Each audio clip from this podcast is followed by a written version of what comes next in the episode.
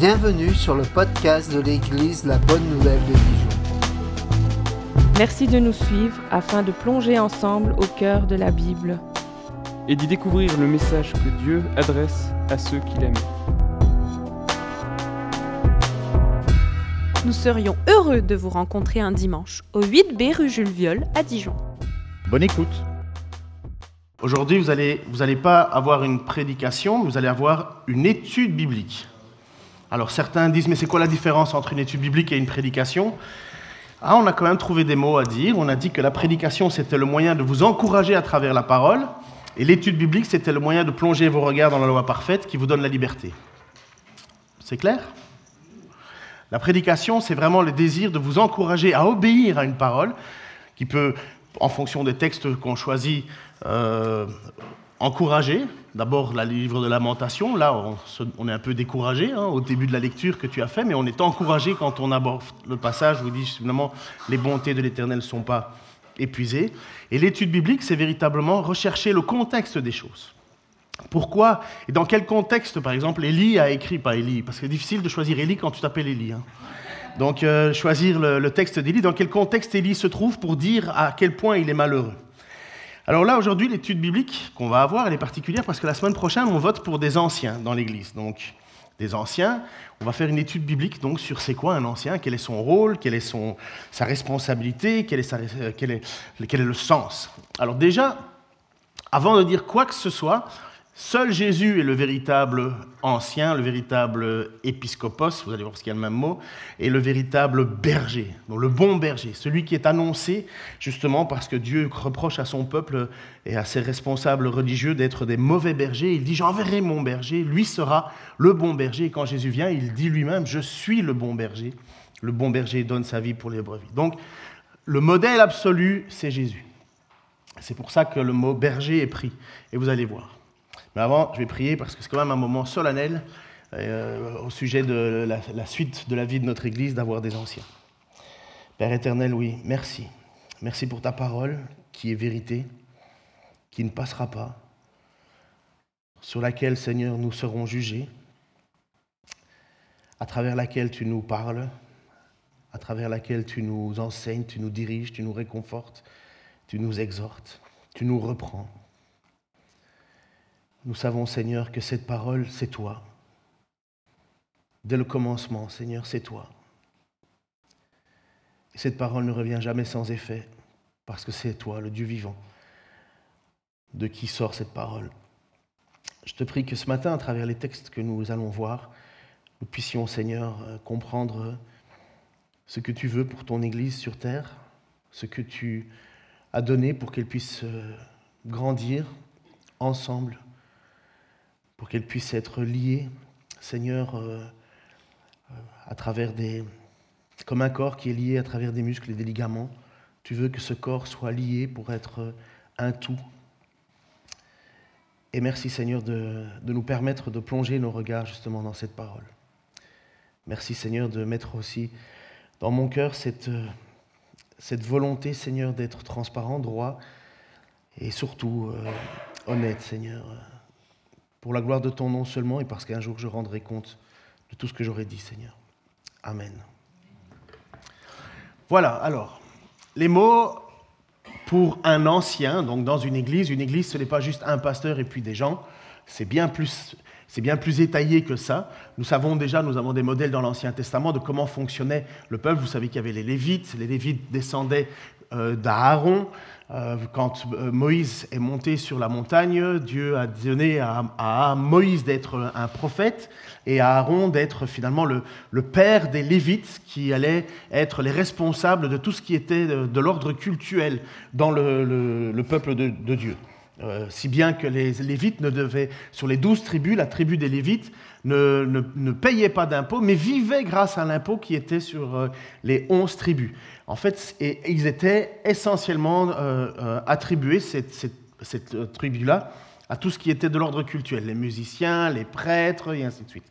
Donc, nous voyons que dès le départ, Dieu crée des règles, un, fonctionnement, parce que c'est clair que pour Dieu, quand il n'y a pas d'ordre, c'est le chaos.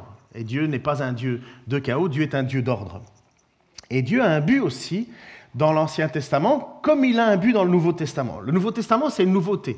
Euh, beaucoup pensent, euh, et aujourd'hui, si vous regardez, si vous prenez un peu le temps de voir un peu la façon dont les gens pensent l'Église, il y en a certains qui disent dans l'Église, nous, ce qu'il faut faire quand on prend une décision, on se met tout ensemble et on décide ensemble, et si c'est à l'unanimité que ça passe, ça passe. Donc finalement, le, pouvoir est entre les mains des gens. Euh, des, gens qui sont là. C'est un peu souvent le principe des, groupes de maison. On fait des groupes de maison et puis euh, euh, dans le groupe de maison, les décisions sont prises à l'unanimité. C'est gentil, c'est chouette, mais ça marche jamais ce genre de choses. Ça marche un temps, mais ça marche pas. Et la plupart du temps, des gens qui se mettent dans ces décisions-là, c'est parce qu'ils ont été blessés par un système, un pasteur ou une autorité, ou parce qu'ils veulent pas se soumettre. Ça arrive, et alors on dit, on fait sécession et on veut plus d'autorité au-dessus de nous. Le problème, c'est que n'est pas comme ça que Dieu a fonctionné. Il y a véritablement une volonté d'autorité à laquelle Dieu désire que nous nous soumettions les uns les autres. Dans l'Ancien Testament, c'était comme ça. Euh, rejeter un prophète, c'était rejeter Dieu. Euh, il fallait se soumettre à l'autorité du prophète. Il y avait après ça, même si, même si ce n'était pas le plan premier de Dieu d'avoir un roi, il fallait se soumettre au roi. Et se soumettre à Christ, c'est la preuve de notre amour pour Christ dans la Bible et dans le Nouveau Testament, pour la structure d'une Église, il y a ce qui est donné comme étant des anciens. Et le mot ancien, il a trois formes. Et les trois formes sont les mêmes. Et rien que la prochaine image, donc pour ceux qui aiment le grec, vous avez épiscopos, presbyterios et poimen. C'est les trois mêmes mots qui définissent la même fonction. Et à partir de là, nous avons déjà un système, des systèmes religieux qui se sont euh, séparés. Pourquoi? Parce que vous avez les églises épiscopales qui considèrent qu'il faut un épiscope, épiscopos, qui règne au-dessus de l'Église, sous laquelle il va y avoir après d'autres personnes. Donc ça veut dire que pour eux, il y a un, évêque, un, chef de l'Église.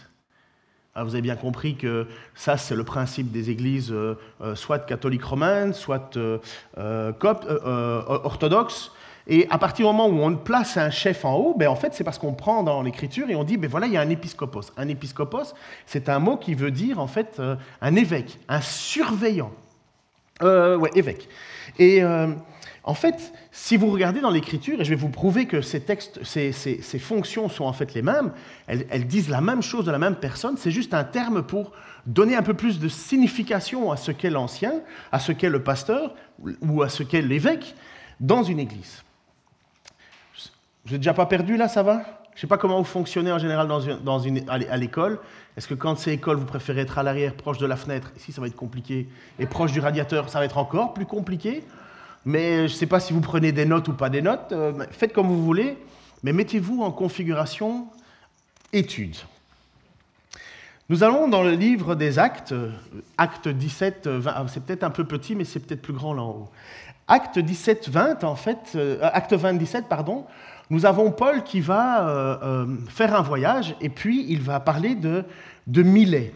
Milet, c'est un endroit finalement où il est allé rencontrer, parce qu'il faisait un voyage, et il, a, appelé les responsables de l'église d'Éphèse à venir le rejoindre parce qu'il voulait leur parler. Éphèse, une église avec beaucoup de soucis. Et il dit, voici en acte 27, cependant, de Milet, il a envoyé chercher à Éphèse les anciens de l'église. Le mot ancien, là, c'est le mot euh, euh, presbytéros. Donc il est allé chercher les presbytéros de l'Église. Et en acte 20, 18, on est toujours dans le même récit, il dit Prenez donc garde à vous-même, parce qu'il parle à ces gens qu'il est allé faire venir, prenez, vos garde euh, prenez garde à vous-même et à tout le troupeau au sein duquel le Saint-Esprit vous a établi évêque. Donc voilà, nous avons la même fonction, le même mot, enfin deux mots différents pour la même fonction. Nous avons ancien, presbytérios, et maintenant nous avons évêque, euh, épiscopos ça va être compliqué, hein, mais ça va revenir à la normale après, ne vous inquiétez pas. Pour faire paître le troupeau, nous avons déjà des indications. Nous avons l'indication que l'Église est considérée comme un troupeau. C'est gentil, hein, c'est un troupeau de brebis, hein, pas. Mais, euh, mais, mais, pour Jésus, c'est son troupeau. Nous sommes le troupeau de Dieu. Et sur ce troupeau, il a placé des anciens qui sont le même terme évêque. Et puis, euh, euh, parce qu'il dit, voilà, c'est pas rien ce troupeau, et c'est pas rien de la façon dont il faut établir des responsables au-dessus, c'est parce que Dieu les a, Jésus les a choisis et s'est acquis ce peuple par son sang. Donc, parce que Jésus vous a acquis à lui, il a placé au-dessus de vous, et de moi aussi, bien entendu, des évêques qui sont des anciens. Et dans 2 Pierre 2, 25, que l'Église catholique romaine considère comme étant le chef de l'Église, celui qui a reçu la transmission, puisque euh, Jésus a dit Tu es Pierre, et sur cette pierre je bâtirai mon Église. Nous ne croyons pas ça, nous ne croyons pas qu'il y a une, transmission euh, apostolique descendant, nous ne croyons pas du tout cela, nous croyons euh, que, Pierre était, oui, c'est vrai, un personnage très important, un, membre fondateur qui n'a pas eu n'importe quoi, hein. il, a eu une large responsabilité, mais Pierre, quand il se définit, il dit ceci car vous étiez comme des brebis errantes, mais vous êtes maintenant retournés au pasteur et à l'évêque de vos âmes. Vous allez voir plus tard, je préciserai pour Pierre. Et donc pour Pierre, lorsqu'il il définit qui est Jésus, il définit Jésus comme étant un pasteur, mais aussi un évêque, un, un, un pasteur, un poimen, c'est un berger, mais aussi un évêque un épiscopos. Donc vous voyez, ces mots sont interchangeables. Ce n'est pas, pas des mots qui désignent une seule fonction, mais c'est tout ce que vous entendez là. Je vous assure que ça a défini des grands pans du christianisme, parce que des grands pans du christianisme disent que non, il y a une fonction, un mot, et nous disons non, non, non, non, non. Un mot, euh, euh, euh plusieurs mots pour la même fonction. Et c'est pourquoi nous ne croyons pas à les autorités épiscopales, nous ne nous soumettons pas aux hommes, nous nous soumettons directement à Dieu en tant qu'Église, mais dans l'Église, nous nous soumettons aux responsables que Dieu a donnés. Mais il n'y a pas une, espèce de gradation de responsabilité. Euh, Ce n'est pas, euh, pas comme ça que ça marche. Ça va, c'est clair jusqu'à présent? Fait pas trop chaud pour vous endormir? Fait juste assez froid pour vous tenir euh... Parfait. Les origines du terme. Pourquoi est-ce qu'il y a ces mots euh, anciens, évêque, pasteur, berger Eh bien, l'image suivante, en fait, les anciens, c'était dans la synagogue juive. On utilisait le mot ancien parce que c'était le langage juif. C'est tout simple. C'était les responsables de la synagogue. On a le mot évêque qui était un mot gréco-romain, épiscopos, qui était euh, l'intendant, le, président, le surveillant. Et puis vous avez le mot pasteur-berger, qui est forcément euh, issu du monde agricole, mais en même temps qui est le mot qui est attribué à Jésus, le bon berger. Et c'est pourquoi en fait ces, ces mots sont interchangeables. C'est parce qu'à l'époque ça parlait de la même chose. Je ne sais pas comment on pourrait euh, un mot qui voudrait dire la même chose. je ne sais pas moi, sage-femme, infirmière. Euh, on pourrait, qu'est-ce qu'il y a encore comme autre Accoucheuse? C'est le même mot qui définit la même fonction. Enfin, c'est plusieurs mots qui définissent la même fonction. Dans notre esprit, c'est clair. Et parce qu'on va continuer à garder sage-femme, on se demande pourquoi elle serait plus sage qu'une autre, hein, d'ailleurs. Euh, est-ce qu'il faut absolument être super sage pour être euh, accoucheuse? Si on peut dire accoucheuse. Obstétricienne, c'est ça aussi le mot? Le mot voilà. Donc vous voyez, c'est parce qu'on récupère des mots d'un passé, sage-femme, je ne sais pas pourquoi, d'ailleurs, il faudrait chercher l'histoire, Obstétricienne, mais ça c'est parce qu'il a bien fallu trouver un mot compliqué pour faire médecin. Et puis, euh, euh, parce que les, les, tous ceux qui étudient en médecine, ils en apprennent des mots compliqués. Oh là là Et, euh, quand c'est encore pas assez compliqué, on le dit qu'il faut l'apprendre en latin et parfois même en grec. Bref. Et donc, vous voyez, c'est le même, mot qui définit la même fonction. C'est des mots différents, pardon, qui définissent la même fonction.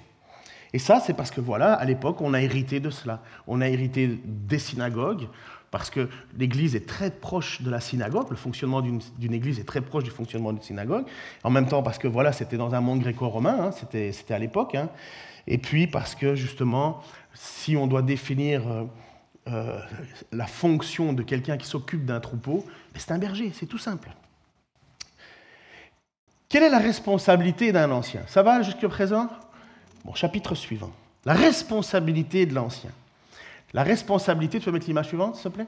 C'est l'administration. C'est suffisamment grand pour lire ou pas? Moi, du fond, là en haut, je voyais encore, mais je ne sais pas pour tout le monde, mais. Moi, je ne voyais pas là, hein. je voyais sur le grand. La responsabilité d'un ancien, c'est l'administration. C'est une de ses responsables, l'administration. Timothée 5, 1 Timothée 5,15 dit que les anciens qui président bien soient jugés d'un double honneur, surtout ceux qui prennent de la peine à la prédication et à l'enseignement. Vous voyez, même ce deux mots-là, enseignement-prédication, c'est deux choses qui, qui est considérées. Mais vous voyez qu'il y a quand même des responsables qui sont rémunérés, puisque quand il est dit que les anciens qui président bien soient jugés euh, dignes d'un double honneur, c'est pas simplement euh, on fait quatre bises à la place de deux en rentrant le dimanche. Le double honneur, c'était véritablement l'idée mais qu'il ben, faut bien que le, le, que le l'ouvrier gagne son salaire. On ne muselle pas la bouche d'un bœuf, enfin bref, vous connaissez. Et donc, et il y en a même ceux qui, s'astreignent à la prédication et à l'enseignement, qui sont dignes d'un double honneur. C'est pour ça que dans certaines églises, vous avez des pasteurs principaux, pardon, euh, ou principal avec S, on ne peut pas dire ça, mais on peut dire cheval avec S, on ne peut pas dire principal, non Ok, parfois. Et euh, donc vous avez les, les pasteurs principaux, pardon, je vais y arriver, euh, qui eux sont, qui à l'administration de, l'enseignement, et c'est pas qu'il est chef, c'est qu'il a plus de boulot. Euh, parfois, souvent, les gens euh, blaguent, euh, surtout avec ma femme, avec moi, ils n'osent pas trop. Mais ils disent, il fait quoi ta vie dans ton... Qu'est-ce qu'il fait comme travail ton mari? Et, ben, Il est pasteur. Oui, mais non, en semaine, c'est quoi son vrai travail? Ben, Parfois, je me dis, mais les gens ne comprennent pas. Enfin, ceux qui préparent des cours, ceux qui préparent des cours doivent connaître ça, ceux qui ont déjà préparé un cours. En fait, donner un cours, c'est vrai que ça prend deux heures, mais euh, le préparer, si tu veux faire quelque chose de convenable, ça prend du temps. Et euh, en général, on dit dans nos instituts publics, au tout début, quand on prépare une prédication, c'est 20 heures de préparation. Bon, je suis plus à 20 heures parce qu'avec le temps, on connaît quand même, on doit plus chercher les passages comme avant et ainsi de suite. Mais une bonne prédication, c'est minimum 8 heures de, préparation parce qu'il faut aller chercher les références, faut, faut, étayer, faut surtout prier d'abord, puis on lit des commentaires et ainsi de suite. On ne dit pas n'importe quoi, euh, surtout si on veut le faire convenablement. On sait qu'on va devoir rendre doublement compte. Et en plus, que ce que je dis, ça va diriger vos âmes. Alors, euh, il vaut mieux savoir ce qu'on dit. Et les commentaires bibliques, ben c'est quoi? Ben C'est profiter que Dieu a donné, et on va le voir plus tard, des docteurs à son Église, des, spécialistes. On a des spécialistes en grec, des spécialistes en hébreu, des spécialistes en théologie systématique, des théologies en, en, théologie biblique, et ainsi de suite. Et on va voir des gens à qui Dieu a donné. C'est quoi un spécialiste? Je vais vous donner un exemple. Souvent, je vous, je vous cite Don Carson. Don Carson, c'est un, un, un, gars, un enseignant que j'ai connu quand j'étais au Québec. Et franchement, c'est devenu euh, quelqu'un d'une grande importance pour moi. Et quand je vous dis qu'il a reçu un don, écoutez, donc moi j'ai eu l'occasion quand j'étais à Montréal d'aller à plusieurs de ses cours. Et quand on lui posait une question sur euh, un sujet particulier, il s'arrêtait, il réfléchissait, et il, était capable de visualiser la page d'un livre qu'il avait lu 20 ans auparavant, et il pouvait presque te citer dans le contexte, dans le paragraphe. C'est une grâce, c'est un don. Tout le monde n'a pas ça forcément. Mais en même temps, euh, c'est un gars qui lit 400 livres par, an. Euh, il est capable de lire trois livres à la fois et de se souvenir des choses. Mais il le fait avec une grande humilité et pour le service de l'Église. Et ça, c'est ce que moi j'appelle un docteur. C'est quelqu'un qui a reçu un don de la part de Dieu et qui le met au service des autres. Euh, il ne faut pas être étonné que ça arrive sur la Terre. Hein. Vous avez déjà vu, quelqu'un a déjà regardé le, le, jeu Les 12 coups de midi? Vous avez déjà vu ces gens-là qui ont une intelligence, là, mais qui a gagné le saut à la longueur en ski en 87 Et toi, tu te dis, ben, qui c'est ça? Eh bien, lui, il le sait. Eh bien, c'est des gens, voilà, ils ont reçu une grâce. Et ces gens, si on prend euh, plus loin dans les passages, dans Éphésiens 4, il nous est dit que c'est Jésus-Christ qui est allé aux enfers et qui est allé chercher les gens et il les a donnés à son Église pour le glorifier. Et il a donné les uns comme apôtres, les autres comme ceci et les autres comme pasteur-docteur. Donc un gars comme Don Carson, c'est pas le seul, il y en a d'autres. Eh ben c'est un don plutôt que de plutôt que d'utiliser cette intelligence pour pour rien finalement, il l'utilise pour, pour son Église. C'est ça les cadeaux que Dieu fait. Donc je me suis perdu, comme d'habitude. 1 Thessaloniciens 5.12, nous vous demandons, frères, d'avoir de la considération pour ceux qui travaillent parmi vous, qui vous dirigent dans le Seigneur et vous avertissent. Encore un rôle d'un ancien, d'un pasteur, d'un évêque, de diriger et d'avertir. Direction et avertissement. Souvenez-vous, Hébreu 13, 7, de vos conducteurs qui vous ont annoncé la parole. Conducteur, celui qui dirige. Obéissez au Hébreux 13, 17. Je ne sais pas si dans les versions françaises ça existe ce passage. Je me demande s'ils ne l'ont pas mis entre parenthèses. Parce qu'il y a obéissez. C'est un humour qui passe pas ou quoi? Bon, obéissez à vos conducteurs et soyez-leur soumis. Vous comprenez que ça ne peut pas être non Car ils veillent sur vos âmes, car ils devront en rendre compte. Donc, qu'est-ce qu'il est demandé? Qu'est-ce qu'il est dit de, de, de, de l'ancien, du responsable, du pasteur, de l'évêque? Qu'ils vont, qu'ils veillent sur les âmes des gens. C'est quoi l'objectif d'un pasteur? C'est l'âme. L'âme, c'est quoi? C'est ce qui te reste lorsqu'on t'a coupé tous tes membres. Tu t'imagines? Si je t'enlève tout, même tes yeux, ton nez, euh, tes bras, tout, tu as toujours ton âme. Je pourrais même presque t'enlever ta tête, tu auras encore ton âme. Parce que ton âme, c'est ce qui est euh, très difficile à expliquer, mais, mais c'est ton vrai toi, c'est ton toi profond, celui qui va se retrouver devant Dieu. Mon cœur, mon corps peut mourir, mais mon âme est toujours là. Mon âme est emprisonnée entre en, ce moment en moi, jusqu'au jour où elle va se retrouver devant Dieu. Mais voilà, l'âme, c'est toi le plus profond. Et c'est ça que Dieu demande aux responsables de l'Église de s'occuper. Et en plus, on ne le fait pas n'importe comment, on va devoir rendre compte. Saluez tous vos conducteurs et tous les saints. Donc il y a, il y a une responsabilité, toujours cette responsabilité d'administration. C'est un conducteur. Et le conducteur, en 1 Timothée 3.5, il prend soin de l'Église. Ça, pour la question de l'administration, en fait, et d'ailleurs, vous allez voir, vous avez vu pourquoi je me. Euh, euh, enfin, c'est quelque chose que j'ai essayé de vous faire comprendre depuis un petit temps. En fait, pour moi, parce qu'en France, on a la chance d'avoir, encore une fois, comme différent d'ailleurs. En France, vous avez le, le, euh, cultuel et le culturel. Et alors, on a une loi de 1905 qui a dit que dans l'Église cultuel, il fallait un président, il fallait un secrétaire, il fallait un trésorier. C'est très bien, hein, c'est très bien. En même temps qu'on ait de la transparence sur les comptes, c'est bien mieux. Mais pour moi, un, président, ça ne peut pas être autre chose qu'un ancien. Ça doit être un ancien. Pourquoi? Parce que c'est son rôle. Alors on invente, on va en France, on doit jongler avec euh, une, administration, mais pour moi, un, un, président, donc président de l'association culturelle, doit être un ancien, puisque c'est sa responsabilité. Si on doit le calquer dans les Écritures, c'est lui qui doit gérer l'administration. Ça va, c'est clair? Quelle est la responsabilité, une des autres responsabilités de ces épiscopos, presbyteros, poimen Normalement, après ça, vous allez savoir lire le grec. Hein. La responsabilité pastorale. Donc, tu peux mettre l'image suivante, s'il te plaît?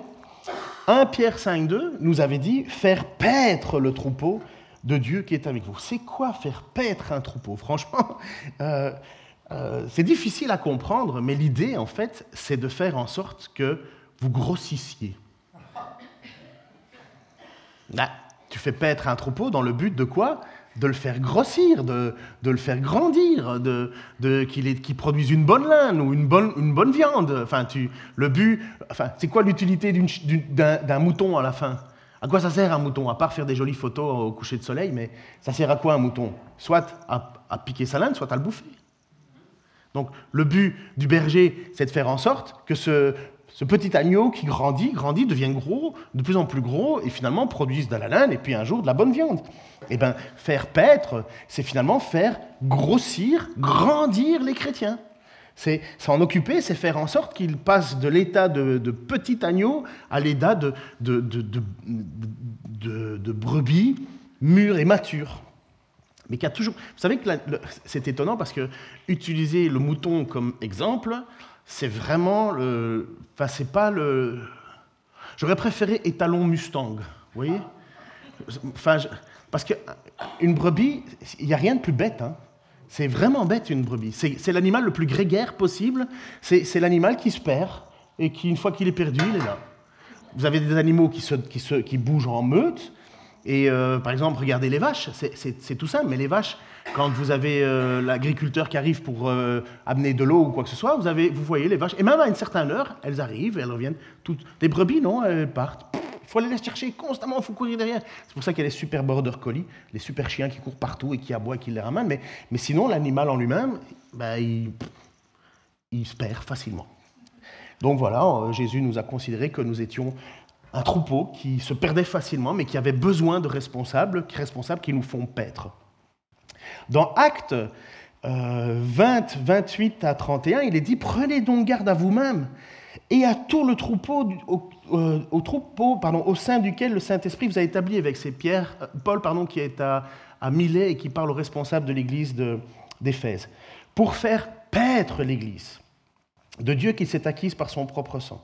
Je sais, et alors ça c'est un des rôles hein, des anciens, je sais que parmi vous, après mon départ, s'introduiront des loups redoutables qui n'épargneront pas les troupeaux et que de milieu de vous se lèveront des hommes qui prononceront des paroles perverses pour entraîner les disciples après eux. Veillez donc en vous souvenant que pendant trois ans, je n'ai cessé nuit et jour de vous avertir avec larmes chacun d'entre vous. Donc la responsabilité d'un ancien, d'un pasteur, d'un évêque, c'est de faire paître, mais de veiller.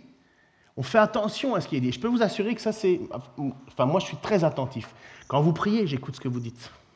C'est fou, hein, mais j'écoute vraiment vos paroles. Parce que je me dis, mais qu'est-ce qu'il a compris ou qu'est-ce qu'il n'a pas compris de Dieu? Quand les gens parlent en avant, j'écoute ce qui est dit. Qu'est-ce qu'il a compris, pas compris? Parce que mon rôle, c'est de décerner. Et on a eu le cas dans l'Église plusieurs fois où il a fallu intervenir, où on a des gens qui disaient n'importe quoi. Et le rôle de responsable d'un ancien, c'est d'aller le voir en disant non, ça pas, ça non. Parce que depuis le début de l'Église et jusqu'à aujourd'hui, il est dit que le diable est comme un loup féroce, se déguisant en ange de lumière. J'ai montré hier, on est allé avec ma famille euh, au hockey. Je vous encourage à aller au hockey des Dijon. Hein. Euh, les Ducs de Dijon, ils sont en train de monter, là, c'est bien, ils vont peut-être passer en D2. En plus, ça coûte pas cher pour aller les voir, c'est 6 euros, c'est pas cher. Euh, et il y a une ambiance terrible. Et donc, à un certain moment, en marchant, je montrais à, ma famille une petite vidéo qui passait sur Instagram. Et c'était une, une, dame qui se présente comme responsable d'église, c'est leur choix. Et, finalement, en fait, elle disait Mais dans des églises, il y a des gens qui ne sont pas guéris. Et, et, c'est pas juste, c'est pas normal, c'est que c'est pas le bon évangile. Tu vois exactement le contraire de ce que tu as enseigné. Alors, honnêtement, quand on écoute ça, on dit ouais, c'est vrai, ça manque de puissance, ceci, cela. Et puis, il faut, il faut avoir euh, l'oreille d'un responsable pour dire mais ça, en fait, c'est un super piège. Parce que celui qui n'est pas guéri, mais qui aime le Seigneur de tout son cœur, il va faire quoi? Il va se culpabiliser. Il va se dire j'ai pas assez fait ceci, j'ai pas assez fait cela. Il va dire Dieu m'aime pas, Dieu m'a rejeté. Et finalement, en fait, pourquoi moi, je n'ai pas, pas accès à cette gloire? Et ça, c'est la technique du diable, de vous faire vous accuser, de ne pas être ce que Dieu a demandé. Si vous avez un péché dans votre vie, vous inquiétez pas, le Saint-Esprit va vous le révéler. Mais il existe des chrétiens qui et beaucoup même qui n'ont pas reçu le don d'une guérison, le don d'un miracle, et qui œuvrent constamment à travers la faiblesse et la difficulté. Mais on a un autre évangile qui nous dit non, un chrétien, un chrétien, ça n'est pas malade, un chrétien, c'est le roi, un chrétien, c'est le premier. En fait, on se demande même dans leur théologie à quoi servent les cimetières, parce que pour eux, presque un chrétien, ça meurt pas. Ou ça meurt, mais en bonne santé dans son sommeil. Et jeune en pleine forme. Leur théologie ne marche pas. Mais ça attire le regard. Et un responsable, un ancien, fait attention à ça. Vous savez que pour moi, l'évangile de la prospérité, c'est quelque chose à laquelle je fais très attention parce que je sais que le diable est là derrière. Je sais que le diable est là derrière. Mais on a le droit de prier et de croire au miracle parce que Dieu reste Dieu. Obéissez, euh, pardon, la responsabilité pastorale. Donc, encore une fois, Jésus a dit trois fois à Pierre Prends soin de mes brebis on est les brebis de Jésus, qui sont confiées à quelqu'un qui va devoir rendre compte. Un berger, à l'époque, ce n'était pas un propriétaire de brebis. Un berger, c'était quelqu'un qui était, payé pour être gardien des brebis. Nous vous exhortons, je ne sais pas si j'ai mis tous ces passages, oui, nous vous exhortons, 1 Thessaloniciens 5.4, euh, frères, avertissez ceux qui vivent dans le désordre, consolez ceux qui sont abattus, supportez les faibles et usez de patience envers tous avertissez ceux qui vivent dans le désordre. Ah, ça, c'est le rôle d'un responsable. Et c'est dommage que, malheureusement, beaucoup de responsables qui ont, la charge d'anciens ne vont pas au front. Ils voient les gens vivre tout croche. Euh, croche, pardon, c'est québécois. Ça marche, ça se comprend, croche N'importe comment. Croche, nouveau terme. Ils vivent tout croche. Et, euh, finalement, ben, un responsable, il va devoir aller les voir en disant Mais tu vis ta vie comment, toi? Qu'est-ce qui se passe? Pourquoi est-ce que Dieu n'a pas repris la, pourquoi Dieu n'a pas pris la première place? Le désordre, ça peut être de toutes sortes. Hein. Euh, euh, les gens n'aiment pas hein, quand on va voir les personnes en disant mais pourquoi tu pourquoi tu t'es mis en couple avec euh, pourquoi vous, vous vivez déjà ensemble et vous n'êtes pas mariés? Pourquoi vous vivez ensemble? Pour Dieu, c'est du désordre. Pourquoi vous couchez déjà ensemble avant le mariage? C'est du désordre. Un responsable dans un église, il va devoir les voir et leur dire non, ça va pas. Ça va pas, c'est pas comme ça. Il doit aussi, comme il est dit, Consoler ceux qui sont abattus. Il faut, parce qu'il y en a certains, euh, et, on, le, sait, hein, en plus en France, on est les champions du monde des antidépresseurs, ben, euh, oui, il y en a beaucoup qui sont découragés. Et eh ben, il faut parfois aller les encourager. Alors, euh, moi, je n'ai pas toujours la facilité là-dessus, parce que c'est dur pour moi. de, euh, comme j'ai un tempérament plutôt euh, fonceur, euh, parfois je regarde et je me dis mais ils sont où là? Et euh, voilà, je dois faire un effort là-dessus et que Dieu m'aide. Et puis je suis très heureux d'avoir deux nouveaux, enfin si vous votez pour, hein, il n'y a pas de raison de ne pas le faire, mais de Martin et, Fr- et Franck, enfin pas de raison à mes yeux, mais qui, ont vraiment un don d'exhortation, d'encouragement. Et on, on a besoin les uns des autres, parce qu'il n'y a pas un seul pasteur qui est 100% parfait. hein. Euh, à part Jésus, euh, je vois personne d'autre, et heureusement. Supporter les faibles, ça aussi c'est pas facile. Euh, c'est- un devoir, euh, un, responsable. Enfin, quand, euh, Paul dit nous exhortons, ça veut dire euh, il pousse là, il pousse. Moi, au tout début de ma vie chrétienne, j'avais qu'une seule envie, c'était d'avoir les, les, meilleurs responsables d'église. M'étais dit, tiens, c'était à l'époque où les États-Unis avaient aligné euh, la Dream Team au basketball. Vous connaissiez ça? Les, meilleurs joueurs, ah, personne ne gagnait contre eux. C'était les meilleurs joueurs de basket du monde entier. Tous les autres, ils étaient juste là, ils avaient juste envie d'un autographe du joueur, parce que tellement ils étaient... euh, Donc, et moi, à ce moment-là, je me suis dit, ah, ce serait quand même génial d'avoir une église Dream Team, quand même, hein, avec les meilleurs musiciens, les meilleurs, tous les meilleurs, meilleurs. Mais en fait, c'est pas ça que Dieu veut. En fait, l'Église n'est pas appelée à la performance, mais à la persévérance. Nous n'avons pas à performer, nous avons à persévérer. Persévérer dans la sainteté, persévérer dans l'amour, persévérer dans, être accroché à la parole. Notre but, même si c'est mon grand désir, hein, le but premier, c'est pas que les places sont pleines. hein. Le but premier, c'est que là où les gens sont assis, les gens sont fidèles, sont euh, saints, veulent vivre leur vie droitement devant Dieu, qu'il n'y ait pas un double discours, qu'il n'y ait pas d'hypocrite. C'est ça le, vrai but. User de patience envers tous, ça aussi, hein, c'est pas, pas donné à tout le monde. hein. Euh, euh, moi aussi, je conduis une voiture, moi aussi, je suis dans les embouteillages et moi aussi, je klaxonne. hein. Même si je suis responsable, user de patience, c'est quelque chose qui n'est pas naturel. Euh, on voit ça dans un couple. Vous avez déjà vu la différence entre une mère et un père sur l'éducation des, enfants? Euh, À part les, nouveaux pères 3.0, là. euh, mais, mais moi, de mon éducation, mon père était moins patient que ma mère. Ma mère, j'étais le roi. Et pour mon père, j'étais le petit...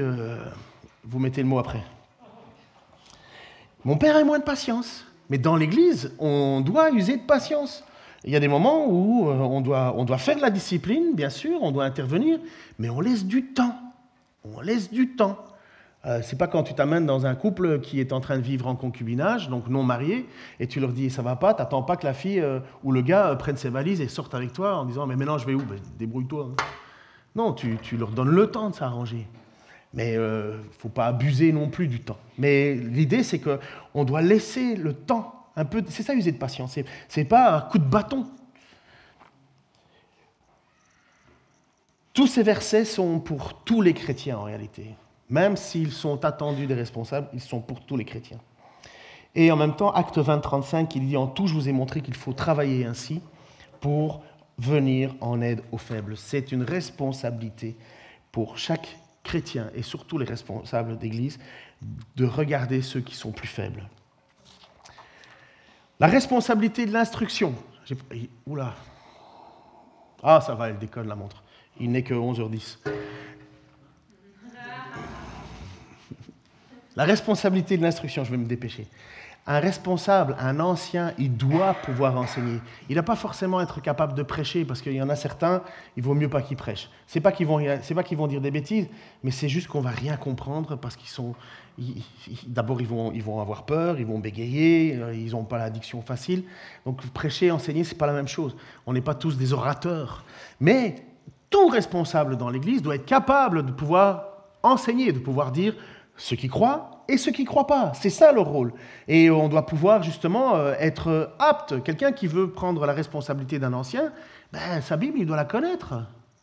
C'est- tout simple, hein, c'est tout simple. Il ne faut pas forcément un diplôme en théologie, mais il faut quelqu'un qui, euh, quand tu lui dis, euh, tu cites un passage, euh, un classique, il, il sait, peut-être pas au verset près, ni le chapitre, le verset, mais il sait de quoi tu parles. Car je dis, si je dis tous sont péchés, ils sont privés de, normalement, un, un- pasteur sait que tous sont privés de la grâce, parce qu'on est tous pécheurs. C'est des simplicités, ça. Éphésiens 4, 4.11, je vous ai dit, donc, euh, c'est le passage que je vous ai cité pour Don Carson, où Dieu a donné les uns comme apôtres, les autres comme ceci, et les autres comme pasteurs et docteurs. Docteur, c'est véritablement l'idée de l'enseignant, celui qui, celui qui, qui veut se faire opérer par un docteur qui a eu 50% aux examens Personne. Voilà. Vous avez compris que Dieu, par exemple, dans son Église, lorsqu'il donne des responsables, il donne des gens qui ont le don, qui, sont capables d'articuler une pensée, qui sont capables de, prouver à travers les textes. Euh, vous savez que quand Jésus a été tenté par le diable, c'est à travers la parole que Jésus euh, s'est justifié. Il est écrit. Et attaché à la parole authentique, ça c'est titre 1.9, lorsqu'il faut placer des responsables, attaché à la parole authentique telle qu'elle a été enseignée. Et ça, c'est pas rien telle qu'elle a été enseignée. Parce que je peux vous assurer qu'aujourd'hui, vous en avez beaucoup qui sont capables de vous dire oui, mais il n'a pas vraiment voulu dire ça, il a voulu dire ça, mais pas ça, mais pas ça. Et finalement, en fait, à la fin, on se dit mais donc alors, euh, on peut bénir les couples de même sexe? Oui, oui, oui, c'est ce que Jésus voulait. Ah, j'avais pas bien compris alors. Mais, mais, on en est là, hein. Euh, c'est pas de la blague, hein. on en est là. Comme je vous ai dit, j'ai même vu dans une. Je voulais même montrer hein, dans une, une, église scandinave où ils avaient même un Jésus, à l'école du dimanche, un Jésus on n'a pas bien compris, nous, la parole. C'est eux qui l'ont. Non, justement, quand on est attaché à la parole authentique, on sait très bien que tout ça, c'est faux. Titre 1.9, attaché à la parole authentique telle qu'elle a été enseignée afin d'être capable d'exhorter pardon, selon la sainte doctrine et de convaincre les contradicteurs. Alors, euh, après la qualification d'un ancien, il faudra que j'aille vite. Hein. Surtout qu'il y en a un paquet. J'ai mis en parallèle, le type l'image suivante, 1 Timothée 3, 2, 7 et Tite 1, 6, 9. Donc ça, c'est ce, qui est demandé aux responsables lorsqu'ils vont être nommés, euh, un ancien. Donc là, c'est là où on va avoir Martin et, euh, et, Franck qui vont glisser sur leur chaise en disant, oula, ça fait beaucoup ça. Irréprochable. Ben, salut les gars. Qu'est-ce que veut dire irréprochable? Alors, qui est irréprochable ici? Ah, qui est capable de justifier ce qu'il fait ben, J'espère tout le monde. En fait, irréprochable, c'est ça. C'est quelqu'un qui est capable d'articuler la raison pour laquelle il fait. Et quand il se trompe, il est capable de demander pardon. Alors désolé ma chérie, c'est n'est pas ton moment pour toi. Mais quand je discute avec ma femme, pour ceux qui ne savent pas qui c'est, c'est une grâce, elle mais souvent elle me dit, donc je lui fais un reproche, et sa réponse, qui est une réponse typique de sa famille, oui mais toi. Je dis, mais en quoi ça règle le problème, ça? Oui, mais toi. Je dis, mais on parle pas de moi, on veut régler un problème. Et en fait, quelqu'un d'irréprochable, c'est pas quelqu'un qui dit, ouais, mais toi. Pardon, hein, chérie, c'est... tu es irréprochable à mes yeux, bien entendu. Mais, euh, mais quelqu'un de, qui est euh, irréprochable, c'est quelqu'un qui, qui assume sa faute, qui assume son erreur.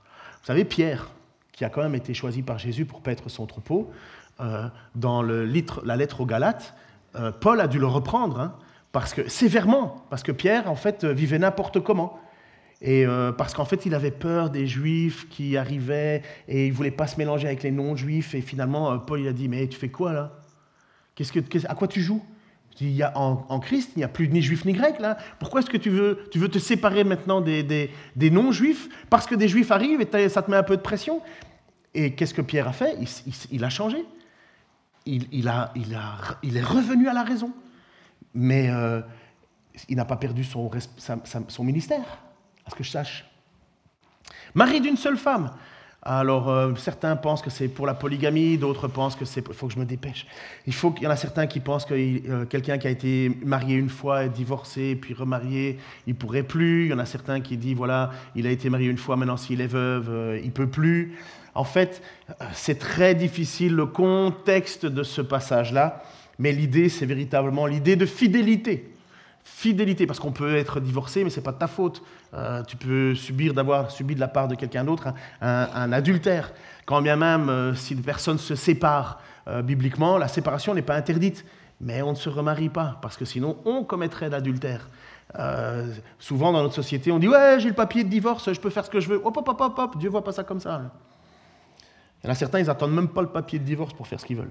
Mais euh, mari d'une seule femme, c'est l'idée de fidélité, c'est l'idée qu'on est accroché et qu'on on n'est pas quelqu'un qui court à gauche, à droite. Et pour nous, euh, pour nous en tout cas clairement dans cette église, nous pensons que c'est bien mari d'une seule femme, c'est pas femme d'un seul mari. Nous croyons, nous dans cette église et dans beaucoup d'autres églises, que le rôle de responsable d'ancien n'est pas donné aux femmes. C'est pas parce qu'elle manque de qualité. Hein. Prenez Phobé euh, dans Romains 16, c'est une femme qui est louée par l'apôtre Paul. Mais la responsabilité d'ancien, de presbyteres episcopos poimen, n'est pas donnée aux femmes. Ça reste, ça reste un rôle qui est attribué comme à la création du monde. Lorsque Dieu a créé Adam et Ève, il a créé Adam en premier, Ève en suivant, pour être une aide. Et puis il y a eu la chute à cause de cette chute, ça a entraîné finalement la, soumission euh, euh, plus terrible pour la femme. Hein. Tes regards se porteront sur ton mari, mais il, dominera sur toi. Mais dans l'Église, lorsque Paul écrit à Timothée, il ne dit pas, maintenant en Jésus, il n'y a plus de différence. Ça, c'est un passage qu'on sort de son contexte en disant en Galate, en disant aujourd'hui, il n'y a plus ni homme, ni femme, ni grec, ni juif. Enfin, en fait, comme si en fait tout était lissé, enfin, tout le monde était égal. C'est pas vrai, ça n'a rien à voir. Le passage, c'est pour dire l'évangile est ouvert à tout le monde. Il n'y a plus ni grec ni juif. Autrefois, il y avait des, séparations. Mais dans le rôle responsabilité euh, d'anciens, en fait, il y a quand même encore un rôle qui est donné, comme à la création. À la création, c'était un monde parfait. Ce n'était pas un monde qui était imparfait. Certains pensent que le monde parfait de Dieu, c'est qu'on soit égalitarien, tous égaux dans les responsabilités. Non, on est complémentaires. On se complémente. Un homme n'est pas une femme, une femme n'est pas un homme. Un homme a besoin d'une femme, une femme a besoin d'un homme. Mais un homme sans une femme n'est pas vraiment un homme, même si le célibat est mis en avant quand même. Mais, mais quand dans l'Écriture il est dit que les deux fassent un, c'est bien un homme et une femme. Mais pour les rôles et les responsabilités dans l'Écriture, nous le voyons, nous le discernons, nous le croyons, c'est qu'il y a un rôle qui est donné aux hommes et un rôle qui est donné aux femmes. Il doit être sobre. Sobre, ça veut dire que ce n'est pas un excessif en tout. Euh, c'est pas pas quelqu'un qui une fois va de ce côté-là puis une fois de ce côté-là un tempérament euh, il doit être modéré il doit être réglé dans sa conduite hospitalier un ancien par exemple qui reçoit jamais personne à la maison euh, qui qui vous le verrez jamais à une agape ou quoi que ce soit il y a un souci là il doit être apte à l'enseignement, attaché à la vraie parole, tel qu'enseigné, je me dépêche, je me dépêche. Qu'il ne soit pas donné au vin. Alors, c'est pas qu'il ne peut pas boire. Hein. D'ailleurs, vous avez vu la prochaine activité à l'église, à partir du 1er mars, Bible et bière. Hein. Euh, vous inquiétez pas, c'est petite bière et puis il y a aussi de l'eau. Parce que ma Franck m'a dit, je pourrais pas venir, je bois pas de bière. Je dis, mais, je vais pas forcer les gens à boire quand même. Ce serait fou.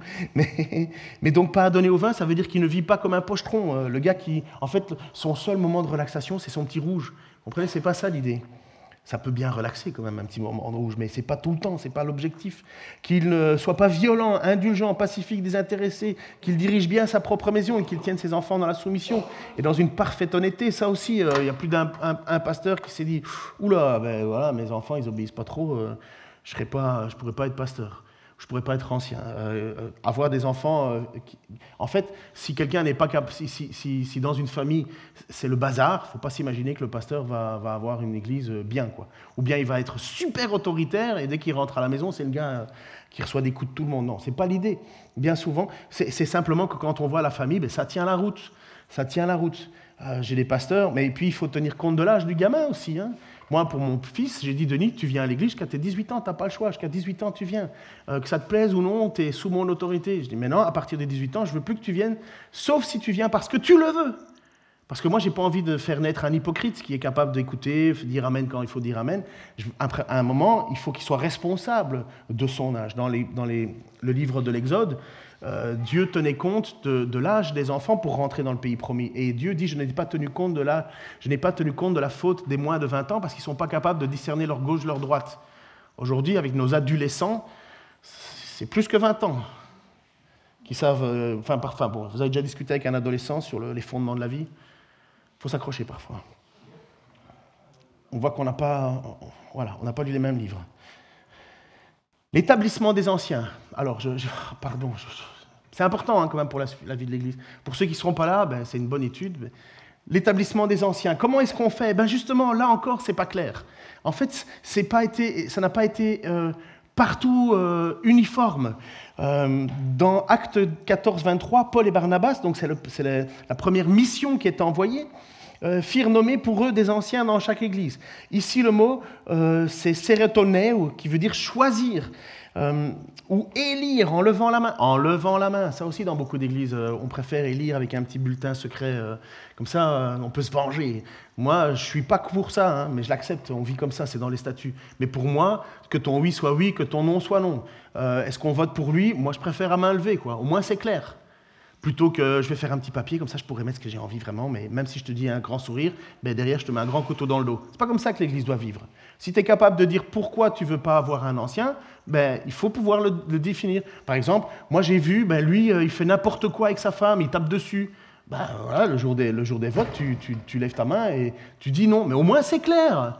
Et puis il faut en profiter. Euh, Martin et Franck m'ont dit, c'est étonnant, depuis qu'on a dit qu'on est ancien, personne n'est venu nous voir pour nous demander ce qu'on croyait, ce qu'on croyait pas, ce qu'on est. Euh, J'espère qu'après ça ira un peu plus, mais, mais en même temps, c'est important d'aller voir les gens avant, là, plutôt que de dire ah, moi je vote pas pour lui. Hein. Tu sais pas pourquoi, mais tu votes pas pour lui parce que tu n'aimes pas sa tête. euh, enfin bref. Imaginez Paul à Corinthe, hein, après qu'il les ait bien chauffés en disant mais faites quoi là? En disant ben maintenant on va passer au vote. Donc vous allez voter pour moi, mais à bulletin secret, comme ça chacun sera libre de. C'est pas ça, main levée. Alors, on va respecter les statuts, peut-être qu'un jour ça changera, mais si on veut être vraiment biblique. La façon de choisir n'est pas mentionnée, parce que pourquoi est-ce qu'un tel dans ce passage-là?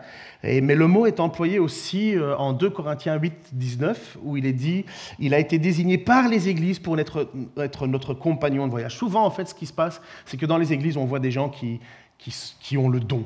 Ils ont, enfin, le don, l'appel, la- le, le cœur. Euh, ils ont envie de, il faut, parce que celui qui veut être ancien désire une tâche excellente. Il a un véritable désir. Il dit moi, moi, j'ai envie de faire ça. J'ai envie de servir mon Église. Vous l'avez vu avec, malheureusement, notre jeune Raciel, il est parti maintenant euh, en Bolivie, mais il a à cœur. euh, Il me téléphone, il fait des cours IBG online en ce moment, mais il me téléphone souvent en me demandant mais Ken, qu'est-ce que tu penses? Est-ce que je dois faire ça? Je dois faire ça parce que je sais pas si je vais être pasteur ou missionnaire? Oui, ça brûle en lui, quoi. Il n'endort pas la nuit. Euh, Il y en a certains, ils dorment très bien avec ces questions-là. hein. En fait, la seule chose, c'est qu'on ne me le demande pas, qu'on ne me le demande pas. Mais voilà, donc c'est- ça quand on discerne dans l'Église quelqu'un qui a un appel sur lui. Et Tite, dans Tite 1.5, je t'ai laissé en Crète afin que tu mettes en ordre ce qui reste à régler et que selon mes instructions, tu établisses des anciens dans chaque ville. On ne sait pas les instructions, on ne sait pas comment il a fait. On pense que Tite est allé voir des gens en disant, toi, je vois en toi un don, je vois en toi quelque chose. Il faudrait que toi, tu, maintenant que moi je vais partir, l'Église est naissante, hein, c'est tout jeune. Maintenant, toi, tu vas être responsable de cette Église. C'est toi qui vas avoir la charge de diriger ce troupeau. Et donc, dans chaque ville, il le faisait. Donc, on, voit qu'il y a une autorité qui est déléguée à Tite. C'est ce qu'on voit dans les implantations d'églises. Vous avez un, missionnaire qui arrive, il arrive dans une église, ça commence à grandir, et puis à un certain moment, il dit il faut qu'on établisse les anciens. Mais vous avez tout plein de jeunes croyants qui ne comprennent pas encore tout. Et puis, tu vas leur faire voter euh, en fonction de, qui va prendre la direction. Non, tu as la sagesse du missionnaire et tu dis non, je, moi je pense qu'en toi, parce que le, missionnaire a pris du temps, il a discuté, il a dit toi tu vas être un responsable. Après, quand l'Église prendra de, la bouteille, de, galon, les choses changeront. Je termine. J'ai parlé vite là. Je suis désolé, j'essaye de tout faire rentrer. J'ai pris qu'une feuille en plus, une page recto verso. Alors vous imaginez, d'habitude j'en ai quatre. Maintenant, vous, vous et moi, la réponse de l'Église aux anciens. Alors comment on vit avec un ancien? Qu'est-ce qu'on fait avec nos responsables, nos pasteurs, nos épiscopos, nos poimen, nos presbytéros, nos anciens, nos évêques, évêques? 1 Thessaloniciens 5, 12, 13. Nous vous demandons, frères, d'avoir de la considération pour ceux qui travaillent parmi vous, qui vous dirigent dans le Seigneur et qui vous avertissent. Ayez pour eux la plus haute estime avec amour, à cause de leur œuvre. C'est bien ça. Si déjà dans une société, euh, dans n'importe quelle PME, on pouvait avoir de la considération pour son patron, mais la réalité, c'est pas comme ça. hein. Vous savez que dès que quelqu'un est patron, ben, c'est lui la, la- la cause de tous mes problèmes. Ben non, dans les églises, en fait, quand Dieu donne quelqu'un, il faut avoir, faut pas le traiter comme un moins que rien. Il faut avoir une haute estime avec amour. Alors, c'est pas juste de, de l'haute estime, il faut avoir de l'amour en disant, mais enfin, il sacrifie sa vie pour nous quand même à cause de leur œuvre. hein. C'est vraiment l'idée de, tout ce que j'ai dit avant, hein, de ce qui leur était confié. Hébreux 11, 13, 17, là je vais presque avoir les larmes aux yeux parce que je l'ai vécu. d'un pasteur quand je suis arrivé au Québec. J'étais tout jeune pasteur, enfin même pas pasteur, j'étais en formation. Et moi, on m'a placé dans une église où le pasteur était en burn-out. Il n'en pouvait plus, le gars, il en avait marre. Il se faisait laminer de tous les côtés par des gens de son Église. Et qu'est-ce que disait Hébreu 13, 17 Obéissez à vos conducteurs et soyez leur soumis, car ils veillent au bien de vos âmes, dont ils devront rendre compte, faisant... Faites en sorte, faites en sorte qu'ils puissent le faire avec joie et non en gémissant. Ce ne serait pas à votre avantage. Moi, je l'ai vu, ce pasteur, un costaud, en plus, déjà une baraque, quoi. Pleurer, pleurer pleurer en disant mais je ne sais pas ce que je dois faire, je ne sais pas pourquoi. Et, le dimanche, il se présentait devant l'église et il prêchait quand même son message, mais il était laminé, le garçon, le monsieur, pardon, laminé. Franchement, c'est là où, où, il est dit qu'il faut user de patience et de bienveillance, et, mais en a certains, genre, mis des claques. Hein. Bon, voilà, j'ai encore beaucoup de progrès à faire. Je ne l'ai pas fait. Mais au fond de moi, ça brûlait, quoi. Je me disais, mais ce gars, il donne sa vie pour son église. Il gagnait pas un copec. Et, il se faisait encore, mais oh, bref, c'était triste. Que les anciens qui président bien soient jugés d'un dos de l'honneur. Là, on a parlé sur la question de salaire. On va passer ça sur silence en ce moment ici. Hein. 1 Timothée 5, 19. Ne reçoit pas d'accusation contre un ancien si ce n'est sur la déposition de deux ou trois témoins. Euh, quand on prend des accusations contre un, un ancien, un responsable, il faut réfléchir avant de dire n'importe quoi faut réfléchir. Et parce qu'en fait, on détruit l'œuvre de Dieu. On détruit l'œuvre de Dieu, puisque Dieu nous a donné des gens pour s'occuper de nos âmes. Et si on commence à faire des, messes basses, et puis c'est tellement humain, hein, mais si on le fait, en fait, on est en train de nous détruire l'Église nous-mêmes, hein, puisque eux, ils le font le service en gémissant, mais ça n'a aucun intérêt, ça ne nous sert pas. Et puis souvenez-vous de vos conducteurs qui vous ont annoncé la parole de Dieu. Considérez, le groupe de louanges peut venir en avant, considérez-vous considérez euh, vos conducteurs qui vous annoncé la parole, considérez l'issue de leur vie et imitez leur foi. Imitez leur foi de nos conducteurs. Ah, ça, c'est quand même... Franchement, il y a beaucoup de responsables, beaucoup de pasteurs qui m'ont... Enfin, je ne sais pas si vous le faites, mais je vous encourage. Il y a une application... Euh, enfin, aujourd'hui, bon, vous savez qu'on n'aime plus trop lire. Hein. Euh, sauf les bêtises euh, en vitesse sur... Euh, mais vous, avez la possibilité d'avoir des livres sur Internet, des livres audio. Donc c'est facile, vous choisissez votre livre, ça coûte pas cher en plus. et vous, vous, pouvez écouter la vie des uns des autres. Et je suis tellement encouragé quand j'écoute des livres sur la foi d'un tel, la, foi de, de George Muller, euh, la foi de, Jonathan Edwards. Enfin, je vous dis ces mots, peut-être pour certains ça veut dire quelque chose, pour d'autres rien. Mais je, regarde des personnes qui ont marché avec Dieu et j'écoute comment Dieu a utilisé ces personnes. Ça me fait d'abord un peu de mal parce que je me suis dit, oula, je suis loin. Mais en même temps, ça m'encourage parce que je me dis, mais c'est un homme comme nous, il a juste, il a eu la même foi, la même foi qu'Élie. Euh, et, ils ont grandi, ils ont pris en grandeur pour Dieu, ils ont fait des choses incroyables. Et bien voilà ce que l'Épître aux Hébreux nous dit imitez leur foi. Imitez leur foi. Pas forcément faire la même chose qu'eux, mais leur foi. Ils ont placé leur confiance en Dieu et Dieu les a, les a honorés de leur foi.